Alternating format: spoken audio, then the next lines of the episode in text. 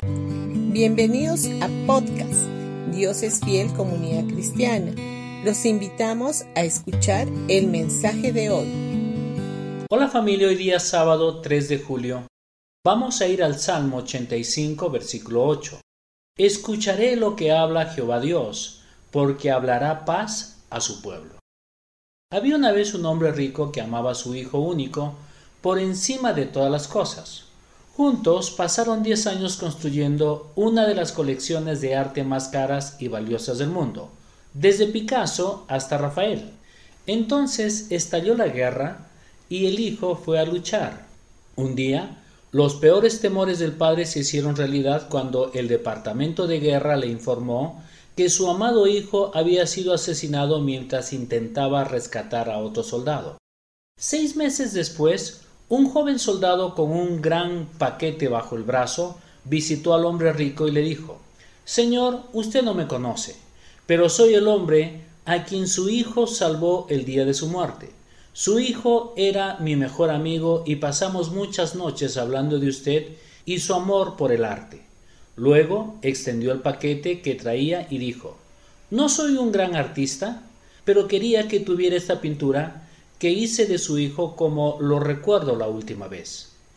El padre se encontró contemplando el retrato de su único hijo.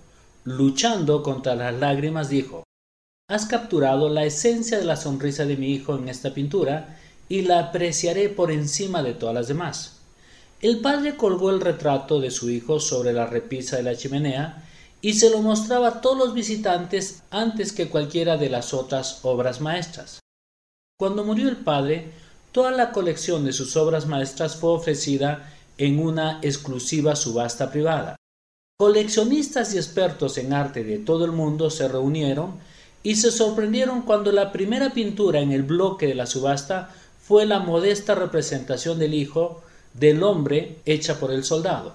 El subastador pidió a alguien que comenzara a pujar, pero la sofisticada multitud se burló y exigió que se presentara la colección. El subastador insistió, pero cuando no se ofreció ninguna oferta, la multitud insistía para que la subasta continuara. Aún así, el subastador preguntó El hijo, el hijo, ¿quién se quedará con el hijo? Finalmente una voz desde atrás dijo Ofrezco diez dólares por el hijo. El postor no era otro que el joven soldado por quien el hijo había muerto para salvarlo dijo, todo lo que tengo son 10 dólares a mi nombre, pero lo ofrezco todo por la pintura. El subastador siguió buscando una oferta más alta, pero la multitud enojada gritó, véndasela y sigamos con la subasta. El subastador golpeó el mazo y vendió el cuadro al soldado por la oferta de 10 dólares. Finalmente podemos continuar con la subasta, gritó alguien de la segunda fila pero justo en ese momento el subastador anunció la subasta ha quedado oficialmente cerrada. La multitud reunida allí se sorprendió y exigió saber el por qué. El subastador simplemente respondió Según los deseos del difunto, hoy solo se vendería la pintura del hijo, y cualquiera que obtuviera este cuadro lo obtendría todo, toda obra de arte de esta colección invaluable y toda la finca en la que se encuentra la subasta queda cerrada, y con el movimiento de un mazo dejó a la multitud sentada en un silencio atónico mirando al joven soldado.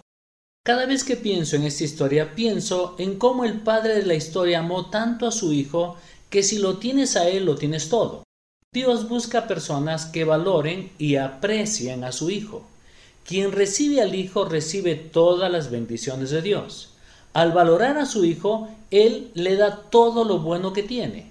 ¿Y cómo valoramos a su hijo? Una de las formas principales es tomarse el tiempo para escucharlo. Escucha sus palabras de gracia para con nosotros y escucha lo que Él ha hecho por nosotros a través de su sacrificio en la cruz. El salmista dice, escucharé lo que habla Jehová Dios, porque hablará paz a su pueblo. La palabra hebrea paz aquí es shalom, que significa completitud, estabilidad, bienestar en tu cuerpo y mente, seguridad, contentamiento y paz en nuestras relaciones con las personas. Así que si deseas experimentar un incremento en estas bendiciones en tu cuerpo, familia, carrera o ministerio, entonces enfócate en escuchar a Jesús y crece en el conocimiento de Él y su gracia. La Biblia nos dice que gracia y paz y toda buena bendición son multiplicadas cuando crecemos en el conocimiento de Jesús nuestro Señor. Lo que dice en 2 de Pedro capítulo 1 versículo 2.